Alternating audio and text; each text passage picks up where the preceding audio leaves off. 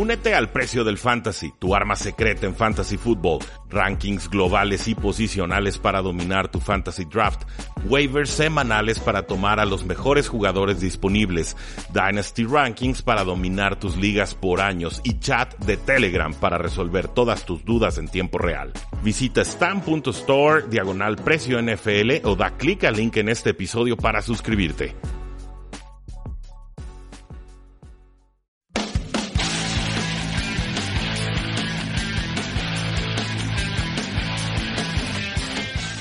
Damas y caballeros, bienvenidos a un programa más de Tres y Fuera, donde la NFL no termina y nosotros tampoco. Mi nombre es Rudy Jacinto y la temporada regular NFL 2018 ha concluido. Ya tenemos a ganadores, ya tenemos a perdedores, tenemos equipos que llegaron de forma milagrosa, tenemos a otros que perdieron de forma bastante desastrosa, pero tendremos toda la oportunidad de platicar sobre cada uno de los duelos que nos dejó la semana 17 el día de mañana, seguramente en horario más eh, temprano, no sé si tengamos un Facebook Live por esto del año nuevo. Sin embargo, bueno, lo que hoy toca es el top 10 de la semana 17 y sin mayor preámbulo, Punto número uno. Inicio de jornada aburrida, cierre de jornada fenomenal.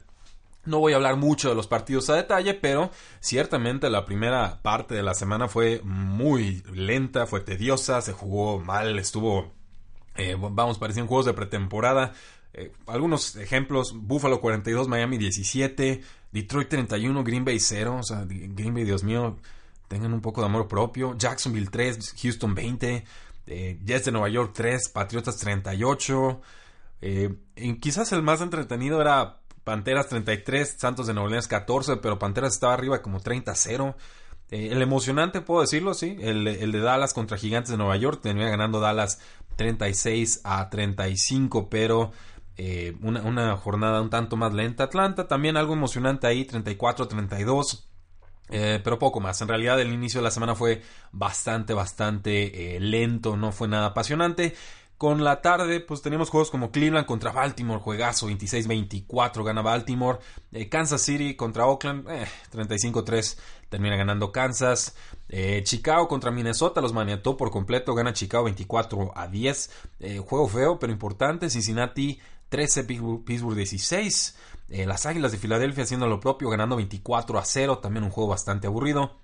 Eh, un poco más entretenido, Chargers contra Broncos 23 a 9. Eh, se puso decentón. San Francisco Rams 32 a 48, gana Rams.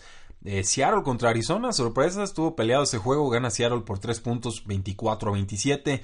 Y ya ni se diga el Sunday Night Football que creí que iba a ser un bodrio de partido y terminó estando más emocionante de lo pensado, gana Indianapolis 33 a 17. Entonces, punto número uno, inicio de jornada aburrida, pero un cierre de jornada fenomenal. Punto número dos, se necesitan muchos errores para sufrir contra Blaine Gabbert. ¿Y qué creen? Los Colts sufrieron contra Blaine Gabbert y sí, también hubo varios errores muy puntuales. Creo que se comportó muy bien la defensiva de los Tennessee Titans. No jugó Marcus Mariota para este equipo, pero eh, por ahí hubo una intercepción de Jayon Brown, un regreso de intercepción para 22 yardas que apretaba mucho el partido entre Colts y Titans. Creo que gana Colts, gana merecido. Era, era, el favorito, se termina confirmando esta, esta situación. Tennessee queda pues, con la decepción, claro, de que las lesiones fueron demasiado fuertes y de que nunca pudieron establecer realmente una identidad ofensiva que los hiciera eh, brillar. Pero creo que los Colts estuvieron sufriendo bastante más de la cuenta aunque eh, no debe de meritar esto una gran temporada de Frank Reich y compañía. Punto número 2. Se necesitan muchos errores para sufrir contra Blaine Gabbert y los Colts los tuvieron. Punto número 3. Eh, Chicago tenía que perder y decidió eh, ganar. Esta va a ser una opinión controversial y, no me importa, está bien, no pasa nada. Hay unos que tienen la filosofía de que eh, si estás en el campo tienes que jugar al máximo siempre y ganarle a todos los equipos y que no importa todo lo que esté pasando a tu alrededor, tu obligación como jugador, como coach, como entrenador, como franquicia es ganar todos los juegos.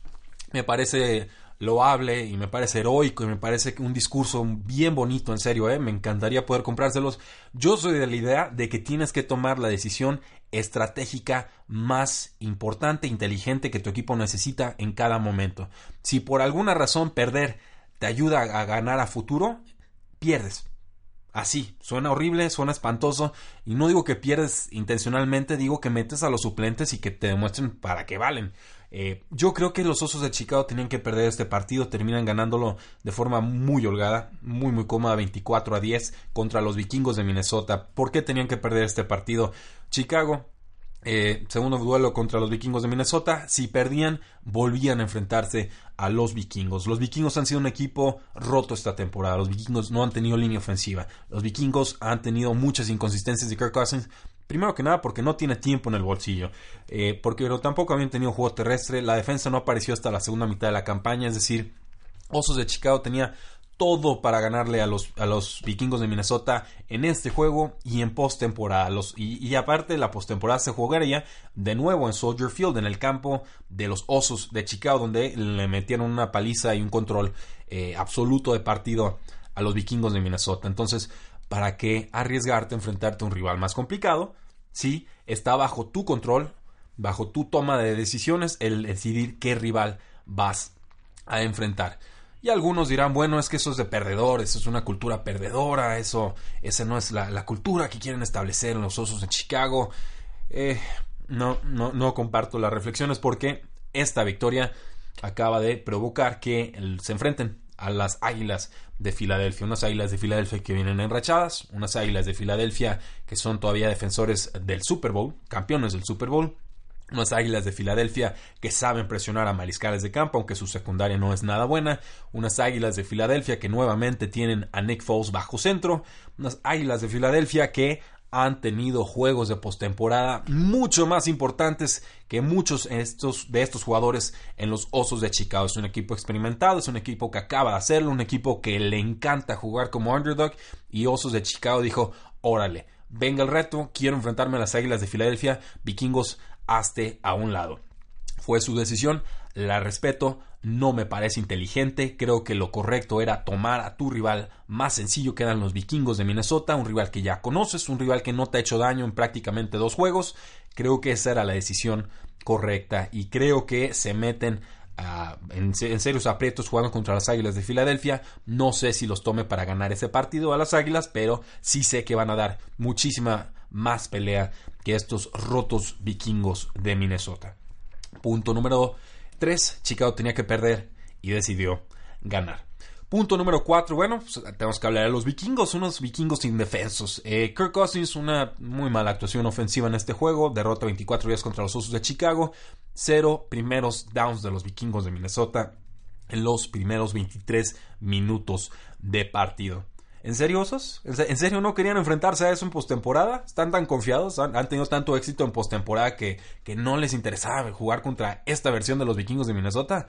Qué, qué valientes, ¿eh? Me podría ocurrir varios adjetivos más, pero dejémoslo en valientes. Eh, un contrato de tres años con 84 millones de dólares de Kirk Cousins claramente no lo ha desquitado en su primer año. No es todo culpa suya ni se la voy a echar, pero ciertamente en juegos grandes, decisivos de diciembre, Kirk Cousins con Redskins y Kirk Cousins con Vikingos de Minnesota no ha dado el ancho. Entonces, punto número 4, los vikingos terminan indefensos y son una de las grandes decepciones de la temporada 2018. Punto número 5. Los Eagles se cuelan a postemporada. Ellos encantados. Ellos hicieron la chamba. Le ganaron cómodamente a los Washington Redskins. Quedaron a espera de lo que hiciera Chicago. Y eh, pues Chicago no defraudó. Eh, loquísimo lo que ha pasado con las Águilas de Filadelfia desde aquella paliza que le pusieron los Santos de Nueva Orleans. Que fue de 48 a 7 en noviembre. Y entonces las Águilas tenían un récord de 4 y, y 6. Hoy por hoy, pues Filadelfia tiene una identidad ofensiva, Filadelfia está mejorando un poco a la defensiva, Filadelfia llegó a la fiesta grande, se cuela a la, postemporada y es lo, lo, único que podían pedir después de un inicio de campaña tan complicado y después de haberse lastimado nuevamente Carson eh, Wentz. Entonces Filadelfia pasa de un récord 4 a 6 a un récord de 9 y 7 merecidamente llega postemporada y yo insisto Creo que los Osos están jugando con fuego. Espero que no tengan que lamentar esta decisión porque eh, creo que se casaron mucho con la idea de tener que ganar todos los partidos y creo que aquí Chicago se había ganado el derecho por sus méritos a lo largo de la temporada de decidir con quién se quería enfrentar. Decidieron irse con la, con la, con la guapa de la fiesta. Eh, pues vamos viendo si le sale el bailongo. Punto número 5. Los higos se cuelan a post-temporada. Punto número 6. Cleveland no pudo regalar el milagro a Pittsburgh. Este para mí fue, fue el juego de la, de la semana. Cleveland Ravens lo vi de inicio a fin en tiempo real. Eh, Bengals, pues bueno, primero vamos viendo qué estaba pasando en el otro juego y lo comentamos más adelante. Steelers gana su partido y está a espera de lo que haga Cleveland en este juego. Estuvo larguísimo el cierre, muchas revisiones de, de referees. Una, una, jugada, creo que fue de Jarvis Landry, que parecía se marcó incompleto en un principio y la revisan y la cambian decisión correcta de los referees. En fin, terminamos con los Cleveland Browns a 8, 10 yardas de un posible gol de campo que le dé la victoria a los Cleveland Browns, su primer récord eh, con, eh, positivo, con, más victorias que derrotas en, en mucho tiempo, pero eh, también el pase de Pittsburgh a postemporada. ¿Qué sucede? Pues bueno, primera, segunda, tercera oportunidad, no pueden mover el balón, tenemos una cuarta y 10 y pues le trata de lanzar un pase Baker Mayfield al corredor Duke Johnson, pero se atraviesa el linebacker CJ Mosley, intercepta y se acaba el partido. Le mandaron cargas a Baker Mayfield en toda esa serie ofensiva, todas esas últimas oportunidades. Decidió la defensiva de Ravens que iban a morirse con la suya y responden y aparecen en el momento importante. Gran partido. Eh, en verdad, este duelo de Baker Mayfield contra Lamar Jackson va a ser eh, épico, va a ser de, espero que dure más de una década, en verdad, ver a estos dos jugadores enfrentarse dos veces por temporada va a ser un auténtico manjar. Eh, Baker Mayfield le pudo hacer mucho daño a la defensiva de los Baltimore Ravens, Ravens termina ganando con un juego terrestre muy poderoso, por ahí los referees se interponen, me parece que el, el fumble que era para touchdown de, de Browns, que les silban antes de tiempo, fatal. O sea, alguien eh, quítele el silbato a ese referee y córranlo. No, no es posible que parezca una jugada de esa manera. Y los fans de Ravens dirán, bueno, también nos quitaron un touchdown por un holding ahí que no era sobre, sobre la será Max Williams. Esas, esas marcaciones se ven todas las semanas. Que te quiten un touchdown, un regreso de fumble de 99 yardas en cuarta oportunidad que le da una voltereta al partido antes del medio tiempo, eso, eso no se ve todas las semanas, eso afectó a los Browns y eso eh, me parece injustamente también castiga a los Pittsburgh Steelers. Punto número 6, Cleveland no pudo regalar el milagro a Pittsburgh. Punto número 7, tragedia cerera, gloria púrpura. No jugó Antonio Brown y se notó definitivamente muy mal partido de Ben Roethlisberger, no es el primero de la campaña pero jugaron contra una serie de suplentes a la ofensiva de los Cincinnati Bengals y aún así estuvieron a nada de quedar eliminados por su propia cuenta, ¿no? no sin necesitar ni siquiera resultados de otros entornos. Iba arriba Cincinnati 10 a 0, se acerca Pittsburgh 10 a 3, un touchdown en el tercer cuarto, después meten 6 puntos en el cuarto cuarto por apenas 3 de Cincinnati, se resuelve ese juego 16 a 13, pero es una exhibición muy pobre y a mí sí me hace pensar que los Steelers no merecían llegar a postemporada. Yo entiendo que los referees les jugaron sucio en algunos partidos, pero eh, vean al equipo. O sea, no, no está funcionando el equipo. Está, claro que no está funcionando el equipo. La secundaria no funciona. Big Ben, pues cuando quiere funciona y cuando no le echa la culpa a todos los demás. James Conner regresó a, a jugar este partido y pues no, no se le notó demasiado. Eh, vamos, que, que, no, no me parece que este sea un equipo consistente ni un equipo con la fortaleza mental ni, méritos propios para haber estado en postemporada. Pero bueno, finalmente hicieron su parte, ganaron el partido, estaban a espera de lo que hicieran Baltimore y Cleveland Browns. Y en ese juego, pues termina ganando Ravens también por eh, mérito propio, con alguna intervención arbitral que me parece tiene impacto en el marcador, pero en líneas generales, eh, Baltimore me parece mucho más contendiente y rival peligroso que los Steelers.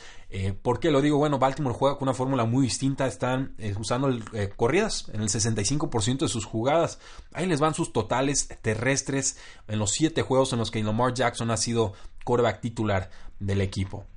267 yardas, 242 yardas, 207 yardas, 194 yardas, 242 yardas, 159 yardas y 296 yardas. Casi toda la NFL pasa en el 65% de las jugadas. Los Ravens lo están haciendo completamente al revés, corriendo 65% de sus jugadas. Y esto es una ofensiva muy difícil de defender porque las defensivas no están acostumbradas a, defender tanto juego terrestre. Ciertamente es un cambio de, estilo radical y es muy difícil prepararse para un quarterback tan móvil y rápido y ágil e inteligente como lo es Lamar Jackson. Entonces, punto número 7, tragedia cerera, gloria púrpura. Eh, punto número 8, esto es eh, quizás más tangencial, menos importante, pero lo voy a decir de todas formas. Dallas debió perder y decidió remontar. A ver, vaqueros de Dallas, ¿de qué les servía ganarle a los gigantes de Nueva York 36 a 35 de forma milagrosa, eh, jugándosela de dos puntos ahí al final? De nada, que para llegar con inercia postemporada, ¿creen que los Seattle Seahawks están preocupados porque Dallas llega con más inercia por ganar a los, a los gigantes de Nueva York? ¿En serio? ¿Los Seattle Seahawks de Pete Carroll? ¿Que no creen en nadie? No, no, no lo creo.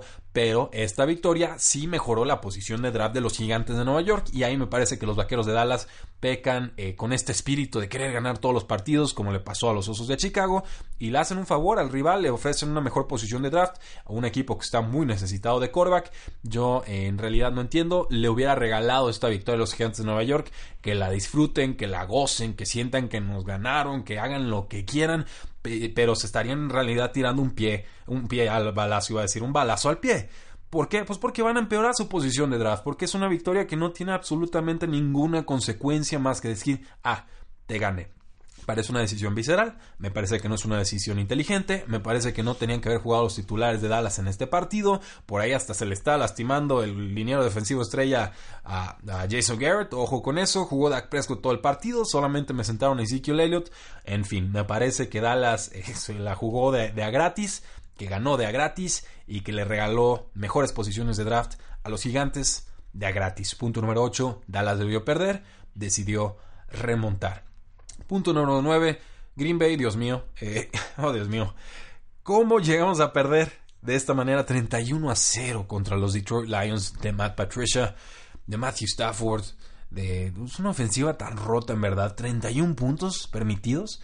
Sí, salió por conmoción Aaron Rodgers, pero no está jugando bien. Y entró de Sean Kaiser y tampoco jugó bien. Increíble. Yo, yo no me lo explico. Eh, imagínense, el año pasado, condición, eh, perdón, no fue condición Kaiser, fue con Brett Hundley al frente, tuvieron récord de 7 victorias y 9 derrotas. Esta campaña, 16 juegos de Aaron Rodgers como titular de los Green Bay Packers, récord de 6 victorias, 9 derrotas y un empate. Vergonzoso, una auténtica eh, vergüenza y van 4 victorias consecutivas de los Detroit Lions sobre los empacadores de Green Bay. Aunque usted no lo crea. Es la primera vez que sucede en esta serie Green Bay contra Detroit que, eh, pues bueno, que sucede esto. Y esto es un reflejo clarísimo de la franquicia. No es de Aaron Rodgers, no es de Mike McCarthy, no es de nadie en específico, es de todos. Todos juntos con pegados. Punto número 9, Green Bay. Dios mío. Y punto número 10, y aquí es donde siempre hago trampa, vamos hablando de los jugadores especiales de la semana. ¿Qué tal quarterback Nick Foles de las Águilas de Filadelfia? Lo vuelve a hacer, gana el partido contra Washington, vuelve a colar a las Águilas de Filadelfia a postemporada. Eh, cuidado, ya se la saben, Nick Foles cuando está encendido es bien peligroso, pregúntenle a los Patriotas de Nueva Inglaterra, Chicago, suerte con la que te buscaste, porque en verdad quisiste bailar con la más peligrosa y a ver si sales bien librado. Dak Prescott, vaquero de Dallas, pues le voy a dar méritos porque no tenía nada por qué jugar en este partido y terminó remontando el juego. Completó 27 a 44 pases para 4 touchdowns, 0 intercepciones y pues al final eh, un touchdown a Cole Beasley le permite acercarse al marcador y la conversión de dos puntos eh, con Michael Gallup les permite vencer en el juego. Entonces gana Dallas 36 a 35. No me pareció la decisión inteligente, pero no puedo negar que Dak Prescott jugó bien en este partido. ¿Qué tal con los eh, con las Panteras de Carolina? Pues no jugó Taylor Henneke, no jugó Cam Newton, jugó Kyle Allen y le ganó la partida al otro suplente Teddy Bridgewater. Eh, no se vio bien Bridgewater, lanzó apenas un buen pase al cuarto cuarto, un, pase que le lanza Tricon Smith para anotación. Creo que lució bien Kyle Allen. Me intriga a ver si se lo quedan las Panteras de Carolina o si algún equipo se interesa en sus servicios, aunque sea para poner algo de competencia en esa posición de mariscal de campo. Eh, Corey Latimer, receptor de los gigantes de Nueva York, eh, estaba atrapando pases increíbles a una mano. Eh, atrapó dos pases a, una mano. tuvo una temporada complicada. Corey Latimer estuvo ahí, en, creo que en reserva de lesionados. Incluso se ha lastimado prácticamente toda la campaña. Pero jugó bien. Ya regresando incluso patadas. Los puso en posición para ganar el juego con un gol de campo. Un, regreso que los pone hasta la yarda 48 de los gigantes. Eh, está jugando bien. Eh, Latimer va a tener un, empleo bien remunerado para el 2019. Con defensivos, por lo de CJ Mosley, obviamente la intercepción fue clave, fundamental, salva la temporada de los Baltimore Ravens que casi perdían otra vez en la última jugada como le sucedió con los Bengals el año pasado. Fletcher Cox, el tackle defensivo de las Águilas de Filadelfia, pues bueno, eh, ahora sí que persiguiendo a Aaron Donald, no, no, tuvo tantas capturas como él, pero le pegó a Josh Johnson, el quarterback de Washington, tres veces. Mantuvieron a Washington a ocho primeros downs y 89 yardas en esta ocasión, lo cual es una fantástica exhibición ofensiva. Eh, ¿Qué me dicen también? Pues del linebacker de Tennessee, J. John Brown, jugador eh, de quinta ronda en su segunda temporada de UCLA. Ese pick six para eh, regresarle la intercepción a Andrew Locke, pues metió de lleno en el partido a los Tennessee Titans, hay que destacarlo. Matt Prater, el pateador de Detroit, esta vez lanzó un pase de touchdown a Green Bay, una humillación total, en serio. Eh, Cameron Maldo, el defensive end de Arizona, pues los Cards iban abajo 21 a 13, tarde en el tercer cuarto. Estaba en el equipo de, de punt rush, o sea, presionando en los equipos especiales. Y pues bueno, termina atormentando a Michael Dixon, el despejador. Los Cardinals recuperan el balón en la zona de anotación, hacen una conversión de dos puntos y casi le roban la victoria a los Seattle Seahawks en un final dramático y cardíaco. Casey Hayward, el cornerback de Los Angeles Chargers, quedan 10 10 en el reloj contra Denver. Los Chargers tienen una ventaja de 5 puntos. Denver decide jugársela de 2 después de un touchdown para recortar la, ventaja a 3 o la desventaja a 3. Pues bueno, Case Keenum lanzó un pase a Cortland Sutton en la banda izquierda y pues bueno, Hayward se anticipa, le rebate el balón, empieza a correr, 101 yardas después, cruza el plano de anotación, pick 2 y con eso Chargers ganó su partido. El pateador Sebastián Janikowski, pues bueno, otra patada para definir partido, otra patada que consigue. Adam Vinatieri a los 46 años consiguió un gol de campo de 53 yardas. Eh, increíble, en verdad está, está jugando muy bien. Y lo de Doug Peterson como coach de Filadelfia, pues también hay que aplaudirlo. Eh, logró encontrar la tónica correcta con el equipo tarde, pero seguro. Vuelven a colarse postemporada y no me voy a cansar de decirlo, son peligrosísimos en esas instancias. Ya esos fueron los 10 puntos, el top 10 de la semana 17, eh, pero voy a meter un punto número 11, así que, que a modo de regalo y es la razón por la que me tardé tanto en subir el programa el día de hoy.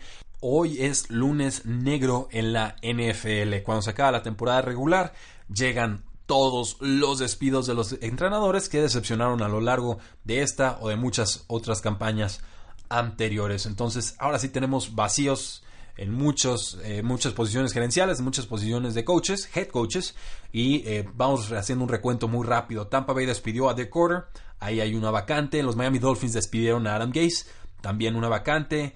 Eh, Todd Bowles de los New York Jets fue despedido después de tres temporadas. Los Arizona Cardinals deciden deshacerse de Steve Wilkes después de una temporada. Los Denver Broncos se largan a Vance Joseph después de dos años. Los Cincinnati Bengals por fin se deshicieron de Marvin Lewis. Enhorabuena. Ya ni sé cuántas temporadas tenía, creo que como 18.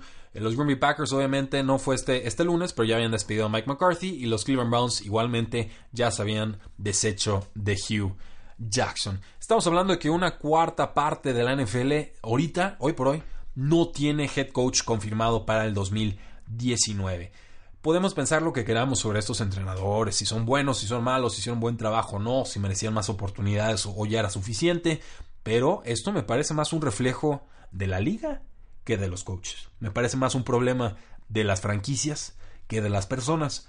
No es posible que no haya un proceso de entrenamiento de coaches y que no se puedan establecer procesos y que no se puedan evaluar de forma metódica y que no se pueda llegar a, resultados o que no se pueda haber manifestado en el campo algo que en teoría tendría que suceder porque a estas personas las hicieron millonarias y ni así pudieron cambiarle rumbo a estas franquicias, por lo menos en temporadas recientes, ¿no? Porque obviamente Mike McCarthy sí hizo muchas cosas con Green Bay, pero eh, por más bien o mal que pensemos de estos entrenadores, no deja de preocuparme y de llamarme la atención que hoy por hoy una cuarta parte de la NFL no sepa quién demonios los va a entrenar en el 2019.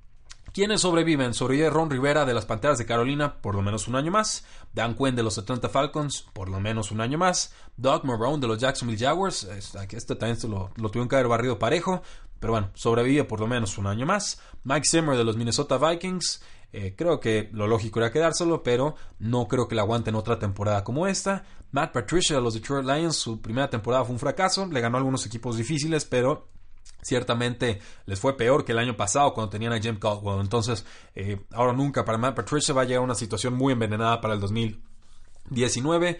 Eh, Jay Gruden, el de los Washington Redskins, pues bueno, no sé eh, ¿qué, estamos esperando ahí? No sé qué cambio quieran, si van a echar, seguir echando la culpa a las lesiones. este equipo nunca juega bien en diciembre, es una realidad, no es por lesiones, es porque no saben jugar en diciembre, punto. Llegan mal entrenados y con malas estrategias. Pero bueno, Jay Gruden se sobrevive con los Redskins. Eh, Pat Shermer, los gigantes de Nueva York, no lo sé, ven mucha esperanza ahí, yo tengo mis dudas, no creo que hubiera que correrlo en la primera temporada, pero eh, ciertamente una temporada de altibajos y también va a estar bajo la lupa en 2019. Y aquí el signo de interrogación sería eh, John Harbaugh, que se dice va a estar con los Ravens en el 2019, pero también se dice que no quiere firmar una extensión de contrato porque conoce su valor de mercado y como que le interesa cambiar de franquicia y ver cuánto alcanza a cobrar. ¿Qué harían los Baltimore Ravens si John Harbaugh decide no firmar una extensión de contrato? ¿Se atreverían a cambiarlo a pesar del buen trabajo que ha hecho metiendo al equipo en postemporada? No lo sé, pero definitivamente es una situación a monitorear. Damas y caballeros, muchísimas gracias por habernos escuchado el día de hoy, lunes 31 de diciembre. Disfruten mucho la cena de fin de año, disfruten mucho el año nuevo, pásensela muy bien con todos sus seres queridos. Un abrazo, por supuesto, de todo el equipo de trabajo de tres y fuera. La NFL no termina y nosotros tampoco. No olviden seguirnos en Facebook, en Twitter, en Instagram, suscribirse al podcast, dejarnos muy buenas reseñas. Todo eso nos ayuda a crecer. Tres y fuera.